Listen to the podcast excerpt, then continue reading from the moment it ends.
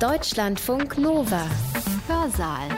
Herzlich willkommen bei eurem Hörsaal und Hans-Jürgen Bartsch. Die ersten Sätze sind meist besonders schwierig.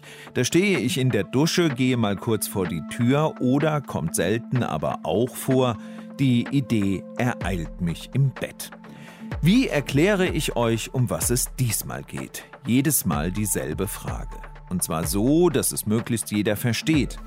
Voraussetzung ist natürlich, dass auch ich verstehe, jedenfalls dem Grunde nach. Also diesmal. Vieles ist für uns erstmal selbstverständlich, dass, wenn ich etwas bezahle, ich dafür auch eine Leistung erwarten kann.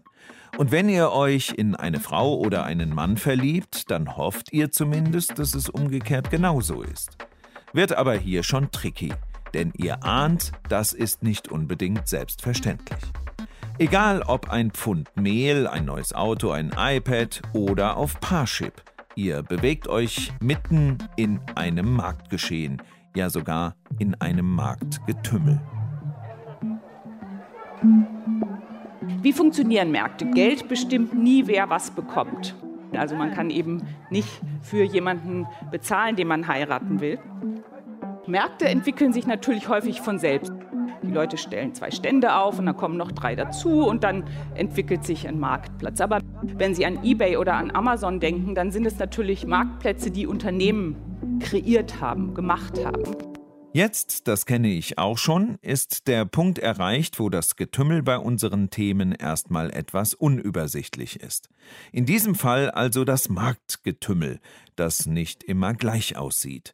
Also nochmal deutlich, Markt ist nicht gleich Markt. Das sagen uns Sozialforscher und Ökonomen. Da gibt es zum einen die Märkte, wo ihr, wie schon gesagt, Waren kaufen könnt. Dann gibt es solche wie Partnerbörsen. Und da darf die oder der Partner bitte schön selbst entscheiden, ob sie oder er näher auf euch eingehen will. Und Tauschmärkte. Habt ihr früher vor der WM auch diese kleinen Bildchen mit den Spielern gewechselt? Gibst du mir den Torwart, kriegst du drei Ersatzspieler von mir? Und wenn ihr euch an eurer Lieblingsuni bewerbt, die aber nicht bekommt, warum hat der Markt aus eurer Sicht dann nicht gut funktioniert? Und jetzt kommt die Stelle, bei der ihr ahnt, womit wir uns diesmal beschäftigen, mit Menschen und Märkten. Alles andere als einheitlich. Viele Beispiele und Erklärungen jetzt dazu von der Professorin und Sozialforscherin Dorothea Kübler. Studienplätze, Spendernieren, Lebenspartner. Wie funktionieren nicht kommerzielle Märkte? Also es geht um eine Allokation von Objekten an Menschen oder andere Arten von Verteilungsproblemen. Es gibt Knappheit und das nennt man in der Volkswirtschaftslehre Markt. Wie funktionieren Märkte? Gütermärkte sind ganz einfach. Wenn man bezahlen kann, dann bekommt man, was man will. Man geht in den Laden und legt Geld hin und kann aussuchen, was man haben will. Andere Märkte sind nicht so einfach. Auf anderen Märkten kann man nicht einfach wählen, was man haben will, sondern man muss auch ausgewählt werden. Zum Beispiel Studienplätze. Es gibt noch einige Studienfächer, wo man sich einfach einschreiben kann, aber bei sehr vielen Studienfächern muss die Universität einen auch auswählen, also muss auch sagen, ja, du darfst hier studieren.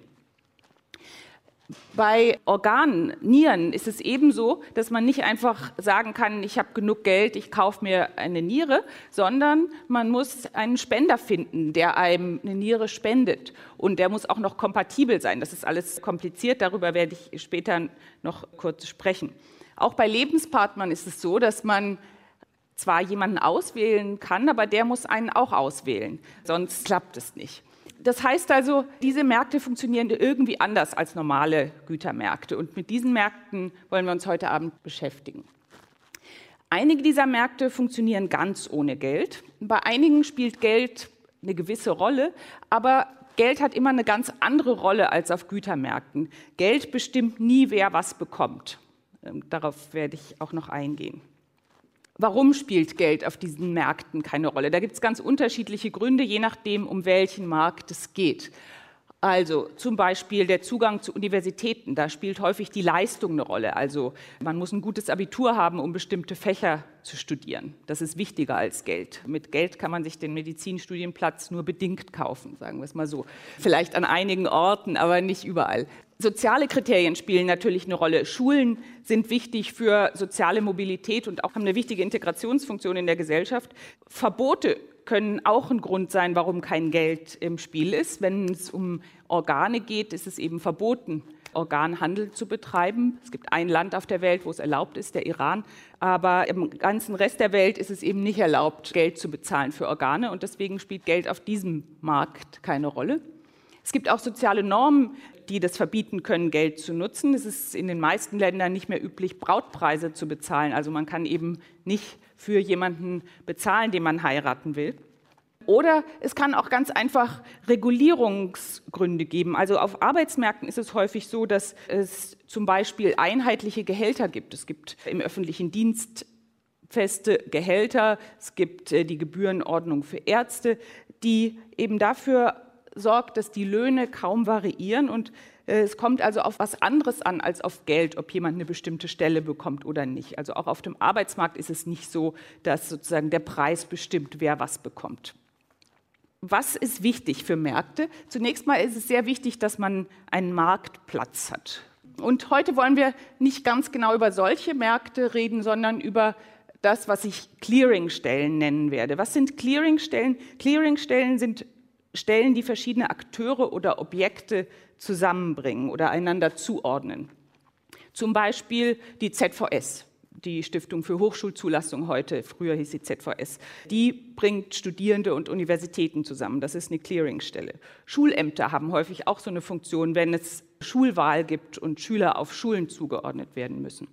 Oder Spenderorgane werden häufig auch über solche Clearingstellen verteilt. Also Clearingstellen treten jetzt an die Stelle von Marktplätzen. Warum sind Clearingstellen wichtig? Und auch Marktplätze. Die sind deswegen wichtig, damit Märkte gut funktionieren, eine ganze Reihe von Bedingungen erfüllt sein müssen. Zum Ersten ist es sehr wichtig, dass Märkte viele Leute anziehen. Warum ist es wichtig? Naja, wenn viele Leute da sind, dann habe ich viel Auswahl. Also wenn es viele Stände gibt, dann kann ich an den verschiedenen Ständen gucken, was es gibt und das ist sehr wichtig. Und für die Verkäufer auf einem Markt ist es natürlich auch wichtig, dass viele Kunden kommen, damit sie viel verkaufen. Also man braucht viele Leute auf einmal. Das ist wichtig. Man muss aber auch allen Marktteilnehmern genügend Zeit geben, auswählen zu können. Also man muss sehen können, was sind die Möglichkeiten, was gefällt mir am besten. Das ist auch sehr wichtig. Das wird auch für die Clearingstellen wichtig sein.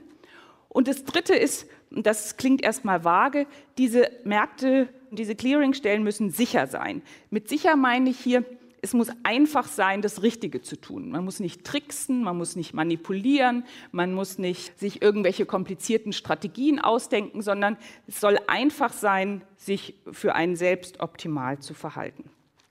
Die Frage ist jetzt, wie machen Clearingstellen das? Wie erfüllen die alle diese Bedingungen, die wichtig sind, damit Märkte gut funktionieren?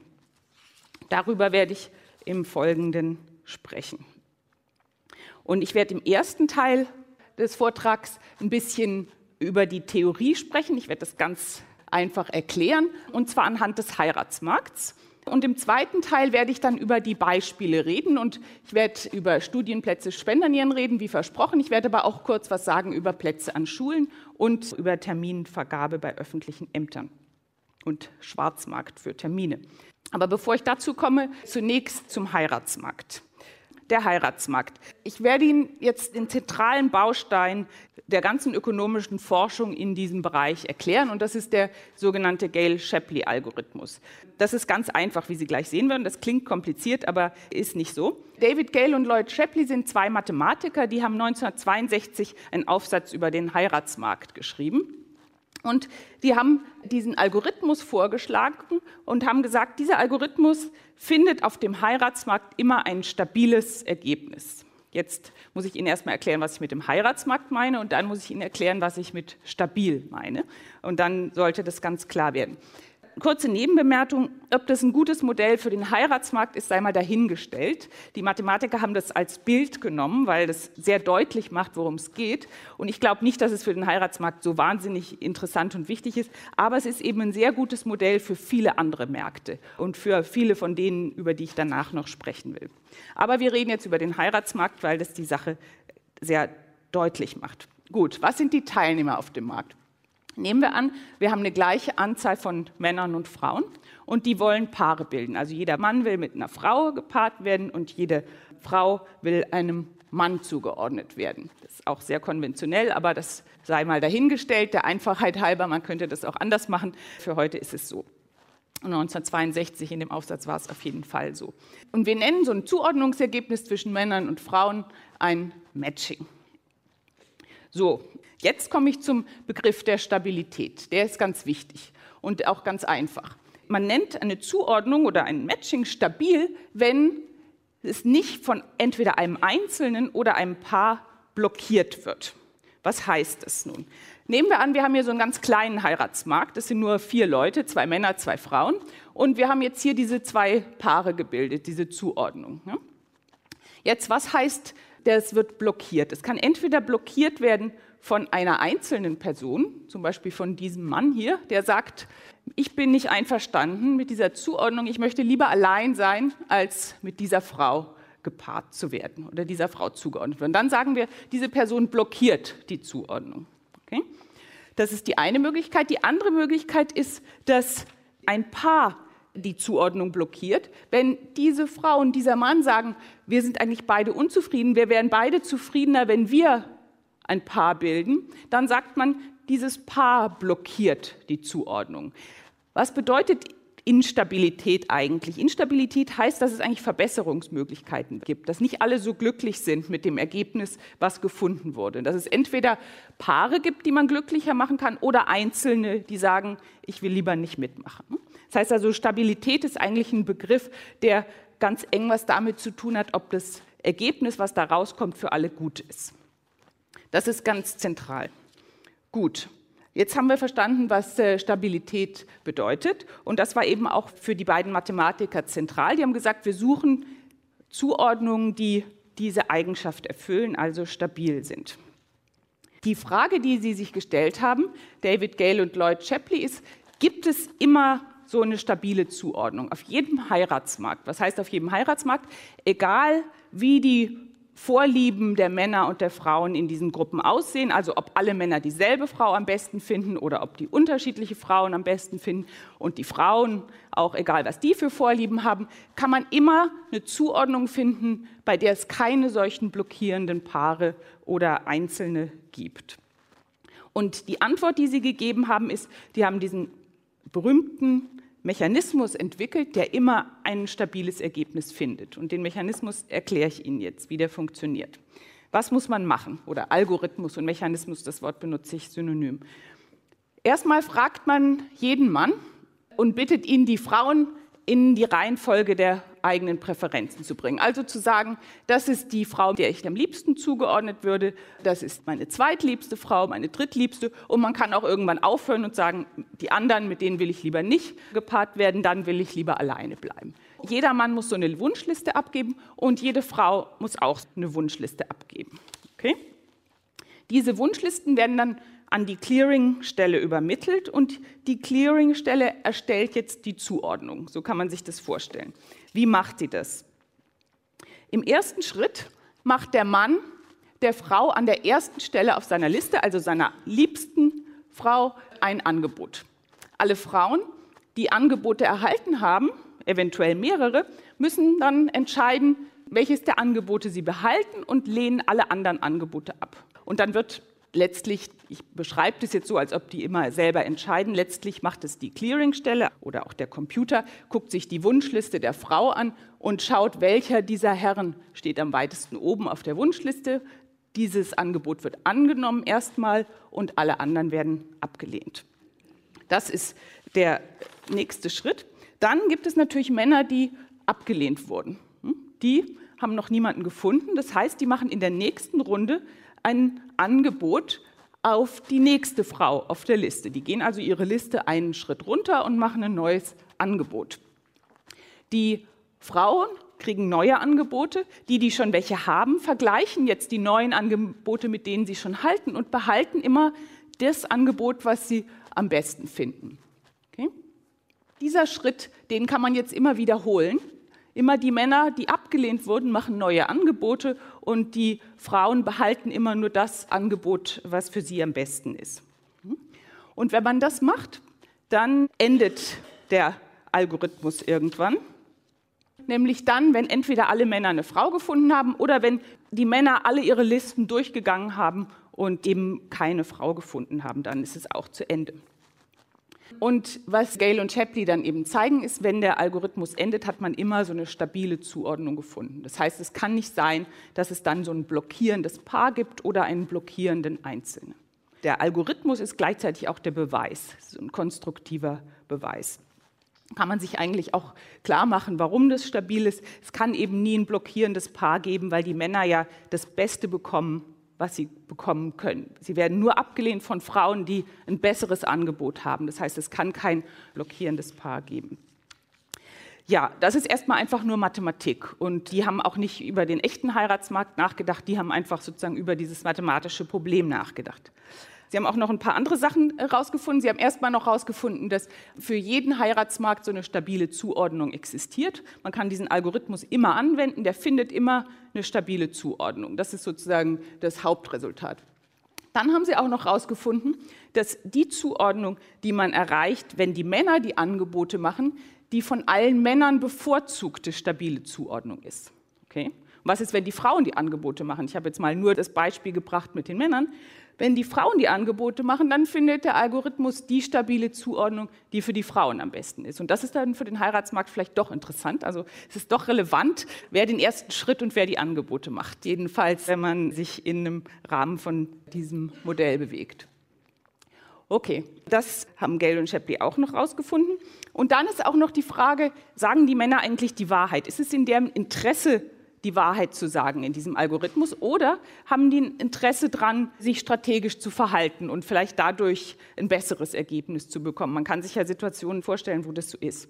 Das Ergebnis hier ist auch ein mathematisches Ergebnis, nicht mehr von Gale und Shapley, sondern von anderen Ökonomen und Mathematikern, ist das, wenn die Männer die Vorschläge machen, dann ist es für jeden Mann optimal, die wahre Wunschliste anzugeben. Also wahrheitsgemäß zu sagen, das ist die Frau, die ich am besten finde, die Frau, die ich am zweitbesten finde und so fort.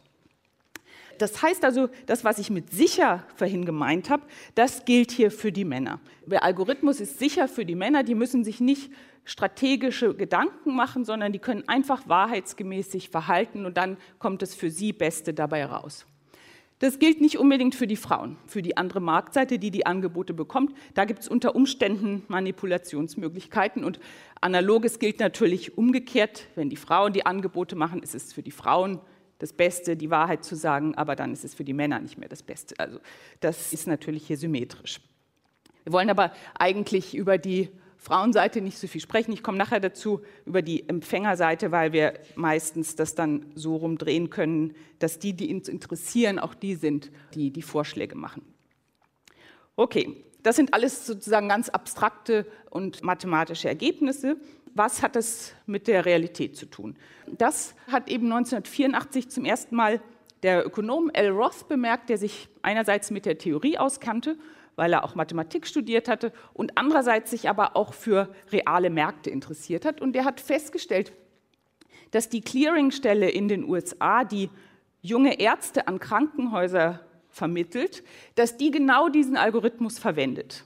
Also der hat sozusagen studiert, wie funktioniert das, was macht diese Clearingstelle und hat gesehen, dass das genau das ist, was diese Mathematiker vorgeschlagen hatten. Diese Clearingstelle, die hat das aber schon in den 50er Jahren gemacht. Also die hatten das schon erfunden, bevor die Mathematiker das beschrieben haben, auch unabhängig davon. Da haben also diese Praktiker gesessen und haben das Problem gehabt, dass sie junge Ärzte, die gerade ihr Studium abgeschlossen haben, die machen in Amerika so ein bisschen wie hier Arzt im Praktikum, die fangen an zu arbeiten, aber die haben dort alle gleichzeitig ihren Abschluss gemacht und haben Stellen gesucht. Und dieser Markt hat immer nicht gut funktioniert und deswegen hat man diese Clearingstelle eingeführt, die die verteilen soll. Und da konnten die Ärzte dann Wunschlisten über Krankenhäuser abgeben und die Krankenhäuser haben Wunschlisten über Bewerber abgegeben und dann haben die genau diesen Algorithmus hier verwendet man hat dann immer mehr danach gesucht und hat dann festgestellt, dass der Algorithmus auf der ganzen Welt für ganz verschiedene Dinge verwendet wird. Teilweise wird er immer wieder neu erfunden von Praktikern, weil er irgendwie was Natürliches an sich hat. Teilweise wird er aber auch von Ökonomen oder von Mathematikern und auch von Informatikern natürlich, die auch sich damit befassen, empfohlen. Also zum Beispiel wird er verwendet für die Vergabe von Studienplätzen in China, Deutschland und Frankreich, für die Vergabe von Plätzen an Schulen in den USA und so weiter. Und für die Kombination aus dieser mathematischen Forschung und der sehr angewandten Forschung auf Märkte wurde dann auch der Nobelpreis für Wirtschaftswissenschaften 2012 an Lloyd Shapley und L. Roth vergeben. Warum ist David Gale nicht dabei? Der war leider schon gestorben, der ist relativ jung gestorben. Gut, das war auch schon Teil 1, das war die Theorie. Jetzt haben wir es schon geschafft. Jetzt kommen wir zu den Anwendungen, zu den Beispielen. Zunächst, bevor ich zu dem Beispiel komme, möchte ich noch ganz kurz was sagen zu, was Marktdesign ist. Das hört man häufig, ich weiß nicht, ob Sie es schon mal gehört haben, Design von Matching-Märkten. Was soll das sein? Also was ist Marktdesign?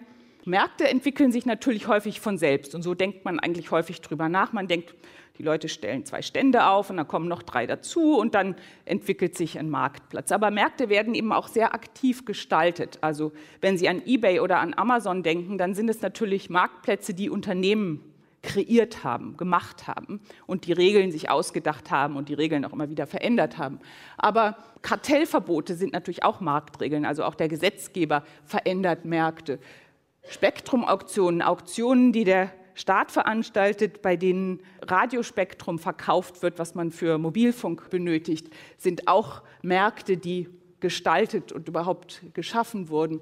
Oder natürlich eben auch Vergabestellen für Studienplätze. Das sind auch Märkte, die von Ökonomen, Juristen, den involvierten Ämtern und so weiter gemeinsam gestaltet werden. Und Marktdesign ist das, worum es eigentlich heute geht, eben in Bezug auf diese speziellen Märkte ohne Geld. So, jetzt kommen wir zum ersten Beispiel. Das Beispiel ist die Schulwahl. Hm, in der Vergangenheit wurden Kinder meistens automatisch an die Schule geschickt, die in ihrem Schulbezirk liegt. In Städten war das nicht immer so, aber in vielen Teilen Deutschlands und auch in anderen Teilen der Welt. Seit einigen Jahren gibt es aber in vielen Ländern die Möglichkeit, zwischen Schulen zu wählen. Das bedeutet also, dass die Schulbehörden die Wünsche der Eltern und der Kinder berücksichtigen, dass die Kinder also auswählen können, auf welche Schule sie gehen möchten. Warum macht man das? Es gibt verschiedene Gründe, warum man das eingeführt hat. Ein wichtiger Grund ist, dass häufig gerade in Städten unterschiedliche Wohnbezirke sehr unterschiedlich reiche und arme Leute haben und dass man nicht will, dass Kinder aus Bezirken mit ärmeren Eltern und vor allem in den USA spielt es eine große Rolle, weil die Schulen eben auch aus den lokalen Steuern finanziert werden. Man will nicht, dass die Kinder, die in diesen ärmeren Bezirken aufwachsen, nur auf diese Schulen gehen können, sondern man will ihnen die Möglichkeit eröffnen, eben zwischen Schulen zu wählen. Das heißt, man will zum Beispiel vermeiden, dass Schulen segregiert sind, weil die Wohnbezirke sehr stark sozial segregiert sind. Das ist ein Grund. Ein zweiter Grund ist, dass man entfernen, fair heißt hier sowas ähnliches wie stabil, das erkläre ich sofort, einen Zugang zu Schulen gewährleisten will. Was heißt das? Das heißt, dass man vermeiden will, dass Schüler eigentlich an der Schule einen Platz bekommen könnten, die sie bevorzugen würden, und dort auch ein Recht auf einen Platz hätten, weil sie zum Beispiel sehr gute Noten haben, aber dort nicht zugelassen wurden. Also man will sozusagen ein Stabilitätsargument haben, warum die Zuordnung von Schülern auf Schulen optimal ist. Also das soll keine Verbesserungsmöglichkeiten mehr geben bei der Zuordnung der Schüler auf die Schulen. Das ist ein weiteres Argument. Und wenn man Schüler zwingt, auf bestimmte Schulen zu gehen, ist natürlich das nicht gegeben. Da gibt es Verbesserungsmöglichkeiten für alle. Man will außerdem, das ist auch eine Idee, Wettbewerb zwischen Schulen fördern. Und man will auch dadurch, dass Eltern wählen können, Informationen über die Qualität der Schulen erhalten. Denn man sieht ja dann, welche Schulen sind sehr nachgefragt, welche sind nicht so nachgefragt. Und das kann ja durchaus informativ sein. Es muss nicht informativ sein, aber es kann informativ sein. So, jetzt muss ich Ihnen noch einen Mechanismus erklären, der ist aber ganz einfach und dann ist dann auch der letzte für heute. Der ist aber ganz wichtig, weil der für Schulen ganz häufig verwendet wird. Und das ist der sogenannte Boston-Mechanismus. Warum heißt der so? Der heißt deswegen so, weil der zum ersten Mal von Forschern in Boston untersucht wurde. Der wurde nämlich in Boston angewandt. Den gibt es aber auch in Berlin und in ganz vielen Städten in Madrid und in Barcelona. Der Mechanismus ist bei Schulwahl sehr verbreitet, aber auch in anderen Bereichen, nicht nur für Schulen. Wie funktioniert der? Ganz einfach. Die Schüler müssen wieder ihre Wunschlisten abgeben über Schulen, meine Lieblingsschule A, meine zweitliebste Schule B und so weiter. Und was macht der Mechanismus? Der gibt einfach den Schulen die ganzen Bewerber, die diese Schule als Erstwunsch genannt haben. Und die Schule guckt, nimmt die Schüler auf. Wenn sie zu viele Bewerber hat, dann muss sie irgendein Kriterium haben, wie sie die dann zulässt. Also entweder nach Noten oder wie weit die Schüler von der Schule entfernt weg wohnen oder sowas. Dann gibt es einige Schüler, die kriegen keinen Platz an ihrer Erstwahl, weil die Erstwahl ihre Lieblingsschule voll ist. Die werden abgelehnt. Was passiert mit denen? Das hatten wir eben auch schon ne, im Gale-Shapley-Algorithmus. Manche Männer werden abgelehnt von den Frauen in der ersten Runde. Der entscheidende Unterschied ist jetzt, dass diese Leute, die ihren Erstwunsch nicht bekommen haben, die gehen zu ihrer Zweitwunschschule und sagen, kann ich hier einen Platz bekommen? Die Zweitwunschschule sagt eventuell, wir sind schon voll. Und dann haben diese Schüler keine Chance mehr. Die Erstwünsche sind bedient, die Plätze sind vergeben und die Schule sagt nicht mehr, oh ja, du bist eigentlich besser als Leute, die ich bisher hatte. Ich würde dich aufnehmen und dafür jemand anderen wieder wegschicken. So macht es ja der Gale-Shapley-Algorithmus. Der sagt den Frauen, wenn jetzt ein besserer Mann kommt, dann kannst du einen, den du vorher gehalten hast, wieder wegschicken. Das macht dieser Mechanismus nicht. Das ist der einzige Unterschied. Das ist ein winziger Unterschied, aber der hat eine ganz wichtige Auswirkung. Die Auswirkung ist, dass man im Boston-Mechanismus sich sehr strategisch verhalten muss. Warum muss man sich hier strategisch verhalten? Überlegen Sie, Sie wollen an eine bestimmte Schule Ihr Kind schicken und Sie wissen, das Kind hat eigentlich fast keine Chance, auf diese Schule zu kommen. Die ist wahnsinnig überfüllt. Der Notenschnitt im letzten Jahr war so und so oder Sie wohnen zu weit weg, was auch immer das Kriterium ist. Dann sollte man diese Schule nicht an die erste Stelle schreiben. Warum? Weil, wenn man die Wunschschule an die erste Stelle schreibt, aber bei der keinen Platz bekommt, dann geht man zu seiner zweiten Schule. An der zweiten Schule ist aber vielleicht schon voll durch die erste Runde und weil man sie nur als zweites aufgeschrieben hat, hat man eine geringere Chance, als wenn man sie als erstes aufgeschrieben hat. Das heißt, was man machen muss, man muss unbedingt an die erste Stelle die Schule schreiben, an der man auch eine sehr große Chance hat, genommen zu werden. Und dieser Mechanismus hat den schönen Nebeneffekt für Politiker, dass immer fast alle ihren Erstwunsch bekommen. Das steht auch immer in der Zeitung. In Berlin wird dieser Mechanismus verwendet. Da steht dann immer, 95 Prozent aller Eltern bekommen ihren Erstwunsch, also die Schule, die sie für ihr Kind sich ausgedacht haben. Das liegt nur daran, dass man sozusagen, wenn man sich hier klug strategisch verhält, dann muss man als Erstwunsch eine Schule hinschreiben, wo man auch einen Platz bekommt. Weil man sonst eben mit hoher Wahrscheinlichkeit auch den Zweit- und den Drittwunsch nicht bekommt und dann wird man nachher vom Schulamt verschickt. Das ist der Boston-Mechanismus. Gut, dieser Mechanismus ist eben nicht sicher, sondern der ist eben sehr strategieanfällig.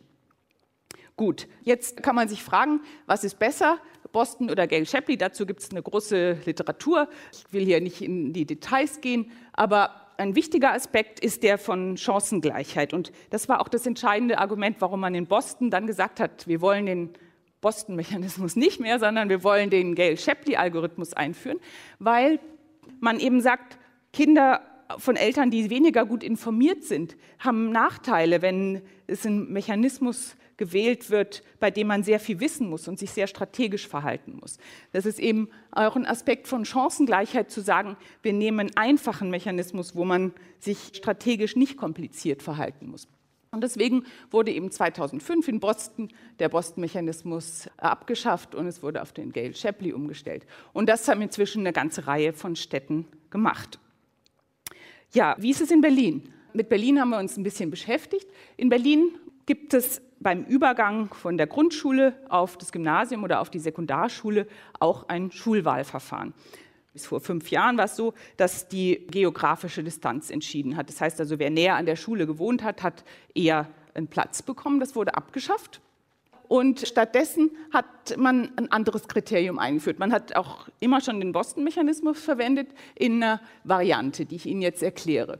Wie funktioniert es? Die Schulen kriegen die Bewerbung von den Kindern, die die Schule als erste Wahl angegeben haben. Okay?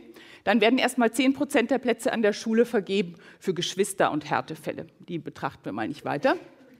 Und dann werden 60 Prozent der Plätze vergeben nach den Grundschulnoten. Das ist in Berlin das neue Kriterium, ist die durchschnittliche Grundschulnote.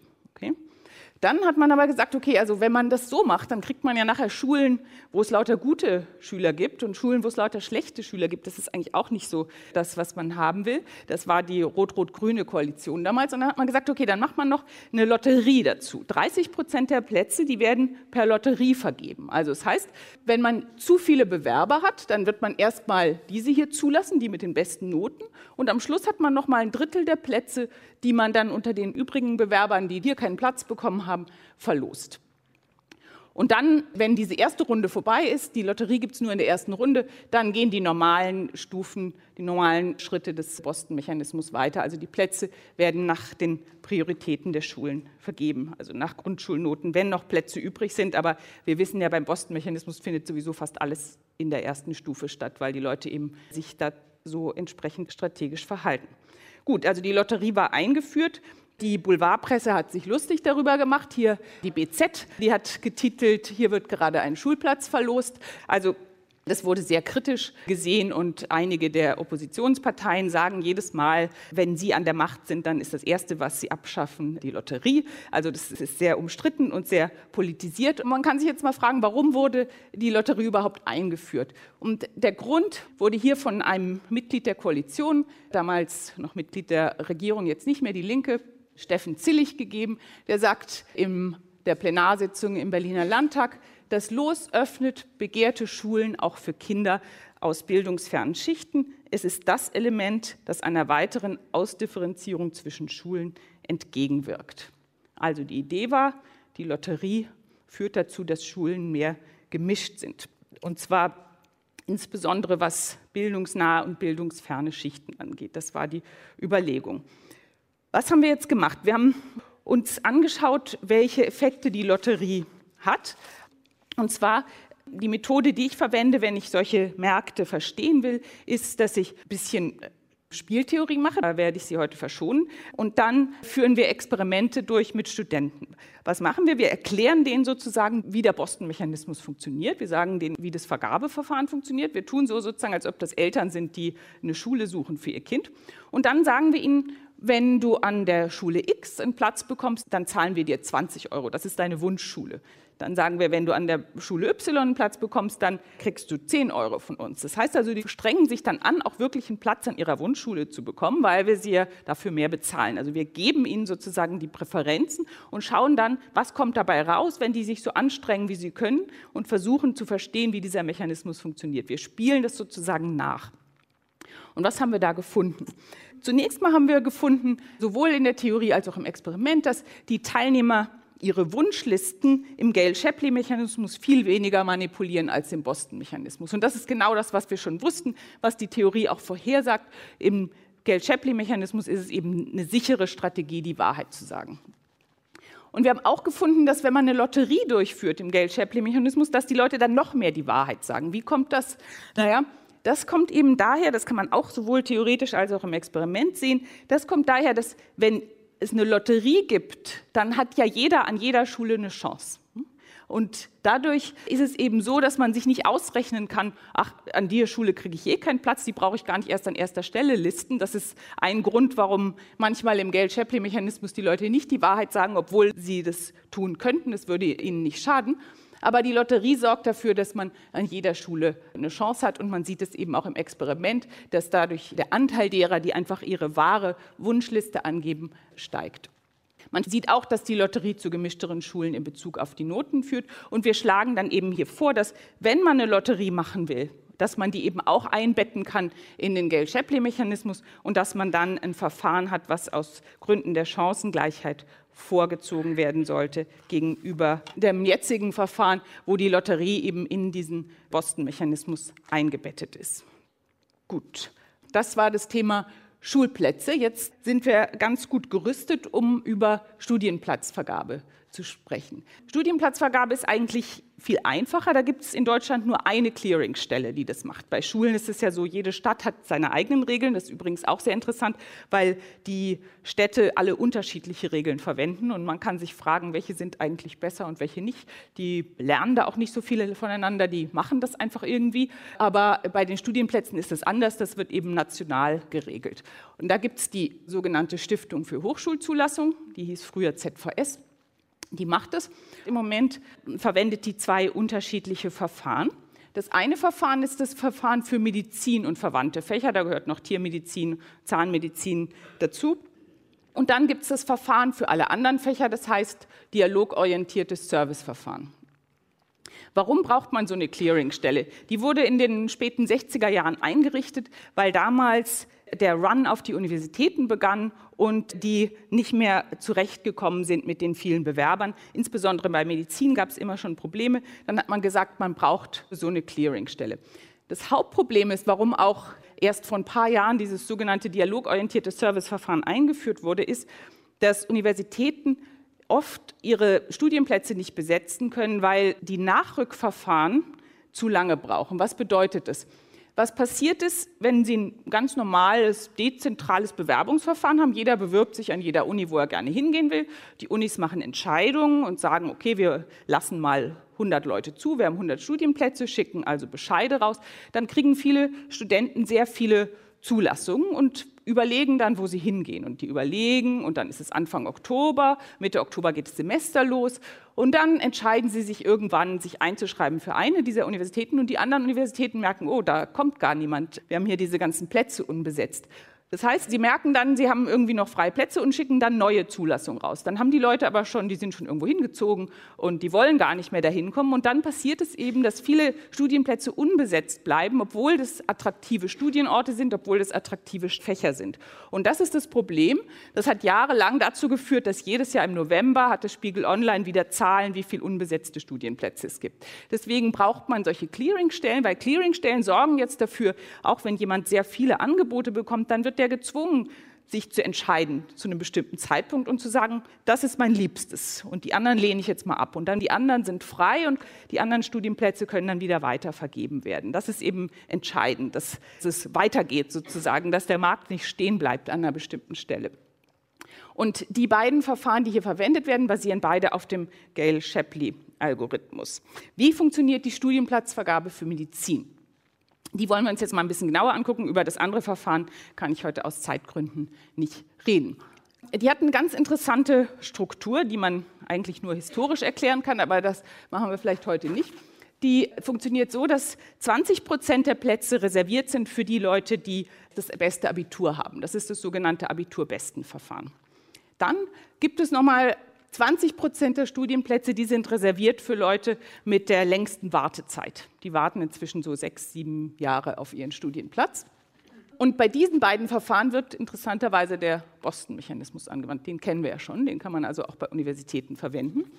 Und das dritte Verfahren ist das sogenannte Auswahlverfahren der Hochschulen. Da werden 60 Prozent der Plätze vergeben. Und in diesem Verfahren dürfen die Unis Wunschlisten über die Bewerber abgeben und die Bewerber haben Wunschlisten über die Unis. Und hier verwendet man den Gale-Shapley-Algorithmus. Wir haben also hier so ein komisches zusammengesetztes Verfahren mit mehreren Algorithmen und mehreren Methoden. Und interessanterweise ist es eben so, dass die Bewerber drei separate Wunschlisten einreichen können für jedes dieser drei Verfahren. Und die drei Verfahren werden hintereinander durchgeführt. Also erstmal werden hier diese Plätze vergeben, dann werden die im Wartezeitverfahren gegeben und dann im Auswahlverfahren der Hochschulen. Jetzt die spannende Frage, wie sollte man sich hier strategisch verhalten? Ich erkläre es Ihnen. Der Boston-Mechanismus wissen wir schon, da muss man immer aufpassen. Da sollte man sich immer gut überlegen, was man als erstes hinschreibt, weil man nur bei der ersten Wahl wirklich eine Chance hat, einen Platz zu bekommen. Aber es gibt hier was Interessanteres, das ist ja langweilig. Das Interessante hängt damit zusammen, dass verschiedene Verfahren hintereinander durchgeführt werden. Stellen Sie sich vor, Sie haben ein Kind und das will Medizin studieren und das hat ein Abitur von 1,2 gemacht. Will gerne an der LMU studieren und kommt auch hier zum Zug im Abiturbestenverfahren, aber an der LMU reicht es nicht im Abiturbestenverfahren, weil da braucht man 1,0 in dem Jahr, weil die 20 Prozent der Plätze, die sind schnell voll, da gibt es viele, die sich bewerben und die haben 1,0. So ist es in Medizin. Ich übertreibe nicht. Gut, der junge Student hat jetzt an zweiter und dritter und vierter Stelle andere Unis hier angegeben, sagen wir die Charité und noch ein paar andere Orte und kommt jetzt an seiner vierten Wahl hier zum Zug mit seiner Note von 1,2 kommt leider nicht an die LMU, sondern an seine vierte Wahl. Was ist das Problem? diese Person, die ein Abitur von 1,2 hatte, hätte eine ganz gute Chance, im Auswahlverfahren der Hochschulen an die LMU zu kommen, also an den Erstwunsch, weil ja hier 60 Prozent der Plätze vergeben werden und auch die Note das Hauptkriterium ist. Also auch hier spielt eigentlich die Abiturnote die Hauptrolle. Zweimal schlägt die zu Buche. Und deswegen sollte der junge Mann wahrscheinlich hier im Abiturbestenverfahren bloß eine Uni angeben, bloß die LMU. Und wenn es dann nicht klappt, riskieren, dass er eben im Abiturbestenverfahren keinen Platz bekommt, aber dann hier in dem dritten Verfahren, im Auswahlverfahren der Hochschulen. Das heißt also, strategisch muss man kurze Listen im Abiturbestenverfahren abgeben. Man sollte sozusagen wahrscheinlich nur die erste oder vielleicht noch die zweite Wahl angeben, wenn man da halbwegs indifferent ist und auch die zweite Wahl ganz toll findet. Aber es ist natürlich auch immer ein bisschen ein Risiko, weil im Auswahlverfahren der Hochschulen die Kriterien auch ein bisschen anders sind. Da werden manchmal Interviews gemacht, der Test kann noch eine Rolle spielen. Also ist auch nicht ganz sicher. Aber wenn man sich die Daten anguckt von der Clearingstelle, dann sieht man eben, dass fast alle, die im Abiturbestenverfahren überhaupt zum Zuge kommen, also die zu den Besten eines Jahrgangs gehören, dass die fast alle hier an ihrer Wunschuni dann auch einen Platz bekommen. Was man aber auch sieht, wenn man die Daten anschaut, sowohl die Daten von der Clearingstelle haben wir benutzt, als auch Experimente durchgeführt, sieht man, dass viele Leute das falsch machen. Die verstehen das nicht. Also die geben lange Listen ab und landen an ihrem Platz fünf oder sechs im Abiturbestenverfahren und kommen nicht an ihre Lieblingsuni, obwohl sie eben zu den Abiturbesten eines Jahrgangs gehören. Das heißt, die Abiturbestenquote schadet diesen Abiturbesten sogar, weil sie sie sozusagen in diese strategische Falle lockt. Und das führt eben auch zu instabilen und nicht so guten Zuordnungen. Ja, Jetzt haben wir einen alternativen Mechanismus untersucht. Vielleicht sollte ich da aus Zeitgründen nicht mehr im Detail drauf eingehen. Das ist praktisch nur der Gale-Shapley-Algorithmus mit drei Quoten. Und der Hauptunterschied ist jetzt, dass man das simultan durchführt und nicht nacheinander. Das Nacheinander ist ja hier das Problem. Und dann findet man eben, dass strategisches Verhalten sich nicht mehr lohnt und die erreichte Zuordnung stabil ist. Und im Moment ist ja aufgrund des Verfassungsgerichtsurteils, das haben Sie vielleicht verfolgt, da wurde das Medizinverfahren allgemein, wurde sozusagen im Detail aufgedröselt und vieles muss verändert werden.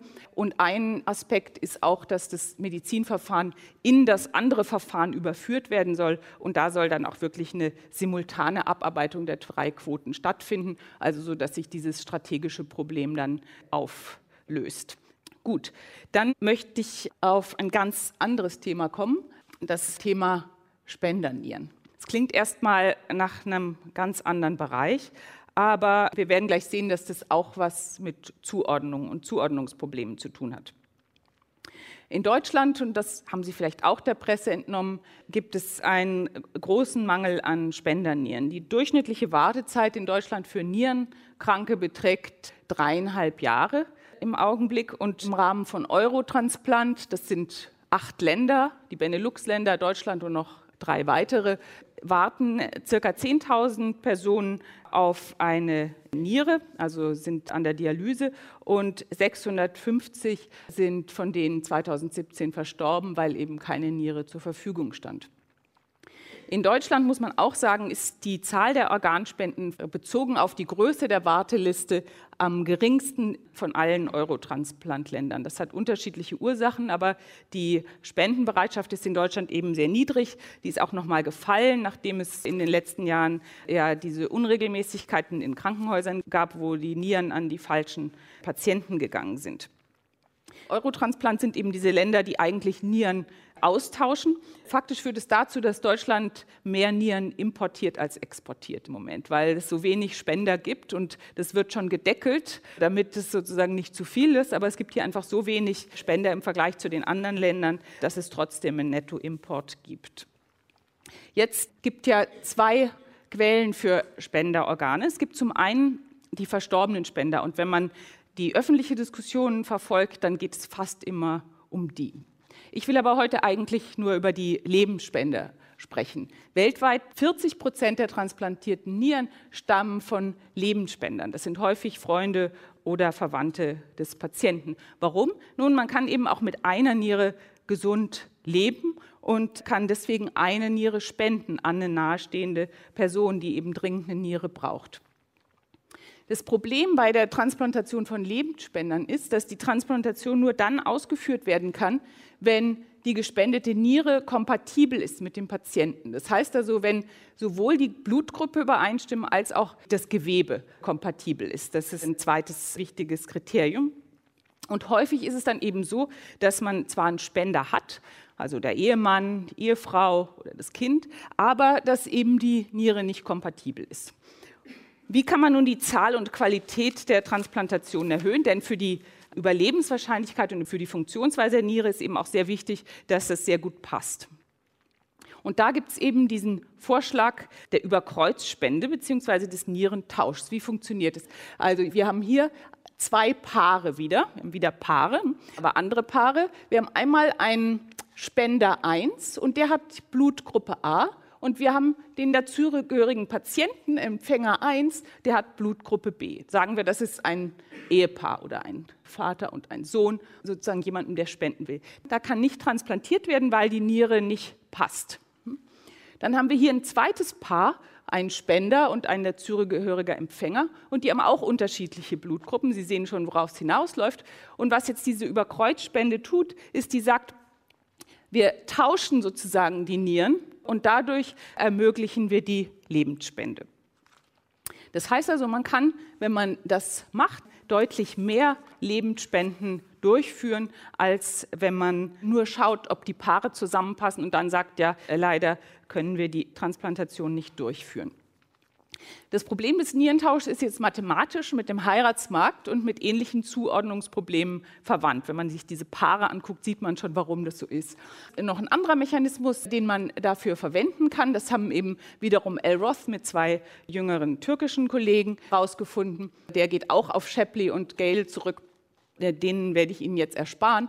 Aber wichtig ist, 2004 wurde dann in Neuengland in den USA die erste Clearingstelle für Nierentausch genehmigt und eingerichtet.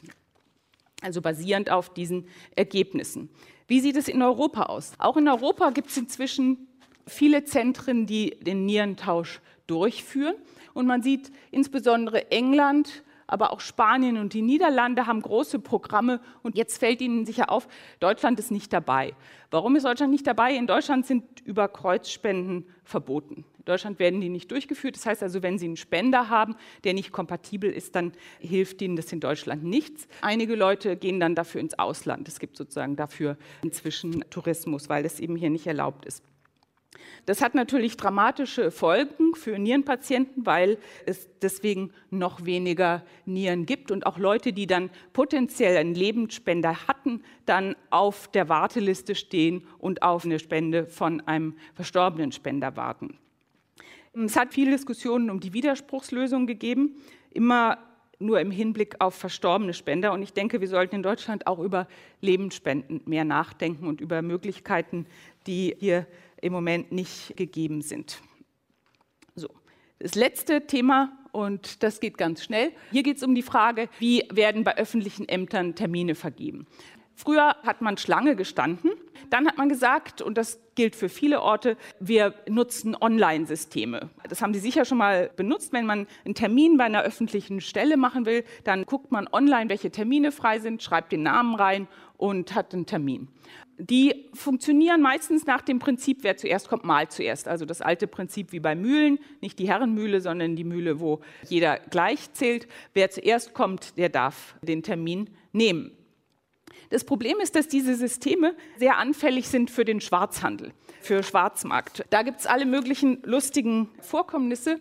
Ein Spiegel Online hatte 2015 einen Artikel, der hieß Ein Termin bei der deutschen Botschaft, das kostet. In Beirut musste man 500 Dollar bezahlen, um einen Termin zu bekommen im deutschen Konsulat. Das hat dann einen gewissen Aufruhr hervorgerufen. Wenn man jetzt auf die Webseite des deutschen Konsulats in Beirut geht, dann sieht man, dass immer noch der Fall ist. Die warnen und sagen, Vorsicht, nach Auskunft vieler Antragsteller behaupten einige lokale Visa-Service-Agenturen einen Termin gegen Bezahlung vereinbaren zu können, versenden an Antragsteller jedoch eine gefälschte Terminbestätigung oder verlangen für eine legale Buchung Wucherpreise in Höhe von mehreren hundert Euro. Im Interesse aller Antragsteller sollte von der Beauftragung solcher unseriöser Anbieter abgesehen werden. Das heißt also, Sie sagen, wenn man Wucherpreise in Höhe von mehreren hundert Euro bezahlt, dann kriegt man auch einen Termin und das ist auch so. Das heißt also, man kann Termine kaufen. Das gefällt dem Auswärtigen Amt nicht. Dasselbe Problem gab es auch mal in Berlin bei den Bürgerämtern. Da sind diese drei findigen Studenten draufgekommen, dass man auch Termine verkaufen kann. Und die haben eben garantiert, dass man in der nächsten Woche für 50 Euro einen Termin bekommt. Und das hat auch wunderbar funktioniert. Und die haben genauso auch solche Suchalgorithmen gemacht. Jedes Mal, wenn ein Termin frei war, haben die den sofort gebucht. Die hat man versucht, rechtliche Schritte gegen die einzuleiten. Das hat nicht so richtig geklappt. Dann hat man die so ein bisschen bedroht. Und dann haben die gemerkt, dass sie mit ihrem Leben auch noch mal was anderes vorhaben, als Termine zu verkaufen und haben dann wieder aufgegeben. Aber das Geschäftsmodell war ziemlich gut. Das ist auch ein Marktdesign-Problem und auch da kann man sich was überlegen. Ich will jetzt nicht mehr ins Detail gehen, weil es schon so spät ist, aber auch da haben wir uns was überlegt, wie man diesen Vorteil der Firmen verändern kann, damit die eben nicht mehr den Vorteil haben. Und der Hauptvorteil, den die Schwarzhändler eben haben, ist, dass sie schnell sind, weil sie immer diese Suchalgorithmen verwenden und dadurch freie Termine schneller buchen können. Und wir haben uns deswegen einen Algorithmus ausgedacht, bei dem die Termine nur noch in regelmäßigen Zeitabständen zugeteilt werden. Lassen Sie mich ein paar Bemerkungen machen. Wir haben gesehen, dass für viele wichtige Güter im Leben Geld keine entscheidende Rolle spielt für die Verteilung. Es gibt trotzdem Knappheitsprobleme bei diesen Gütern, zum Beispiel bei der Wahl der Schule, der Hochschule, bei der Zuteilung von Spendernieren oder Terminen. Aber dank der Forschung von Gale, Shapley und Roth und vielen anderen haben wir Methoden, mit denen man diese Zuteilungssysteme verbessern kann. Aber wir haben auch gesehen, denke ich, dass jedes Zuteilungsproblem wieder ein bisschen anders ist. Es kommt also immer sehr auf die Details an. Man muss sich Gedanken machen, wie man das genau gestaltet. Es gibt viele offene Fragen in dem Bereich. Es ist spannend, da weiter zu forschen. Warum zum Beispiel ist in Deutschland anders als in vielen anderen europäischen Ländern der Nierentausch verboten? Das ist eine Frage, die mich umtreibt. Welches der Schulwahlverfahren in deutschen Städten funktioniert besser, welches schlechter? Ist Schulwahl überhaupt sinnvoll? Darüber kann man auch diskutieren. Ein anderes Thema ist auch, warum die Vergabe von Kitaplätzen in vielen deutschen Städten so schlecht geregelt ist und wie man das ändern kann. Das ist genauso auch so ein Verteilungsproblem wie das bei Schulen und bei Studienplätzen. Ich möchte mich bei Ihnen für Ihre Aufmerksamkeit bedanken und gleichzeitig meinen Co-Autoren und Co-Autorinnen, mit denen ich zusammengearbeitet habe, danken und natürlich auch der DFG, die unseren Sonderforschungsbereich finanziert und vieles andere mehr. Vielen Dank für Ihre Aufmerksamkeit. Wie funktionieren nicht kommerzielle Märkte? Die Sozialforscherin Dorothea Kübler beantwortet das mit mal einfacher und mal komplizierter. Ihren Vortrag haben wir der Reihe Exkurs entnommen. Kübler trug am 20. November 2018 in der Bayerischen Staatsbibliothek München vor. Gastgeber war die Deutsche Forschungsgemeinschaft DFG.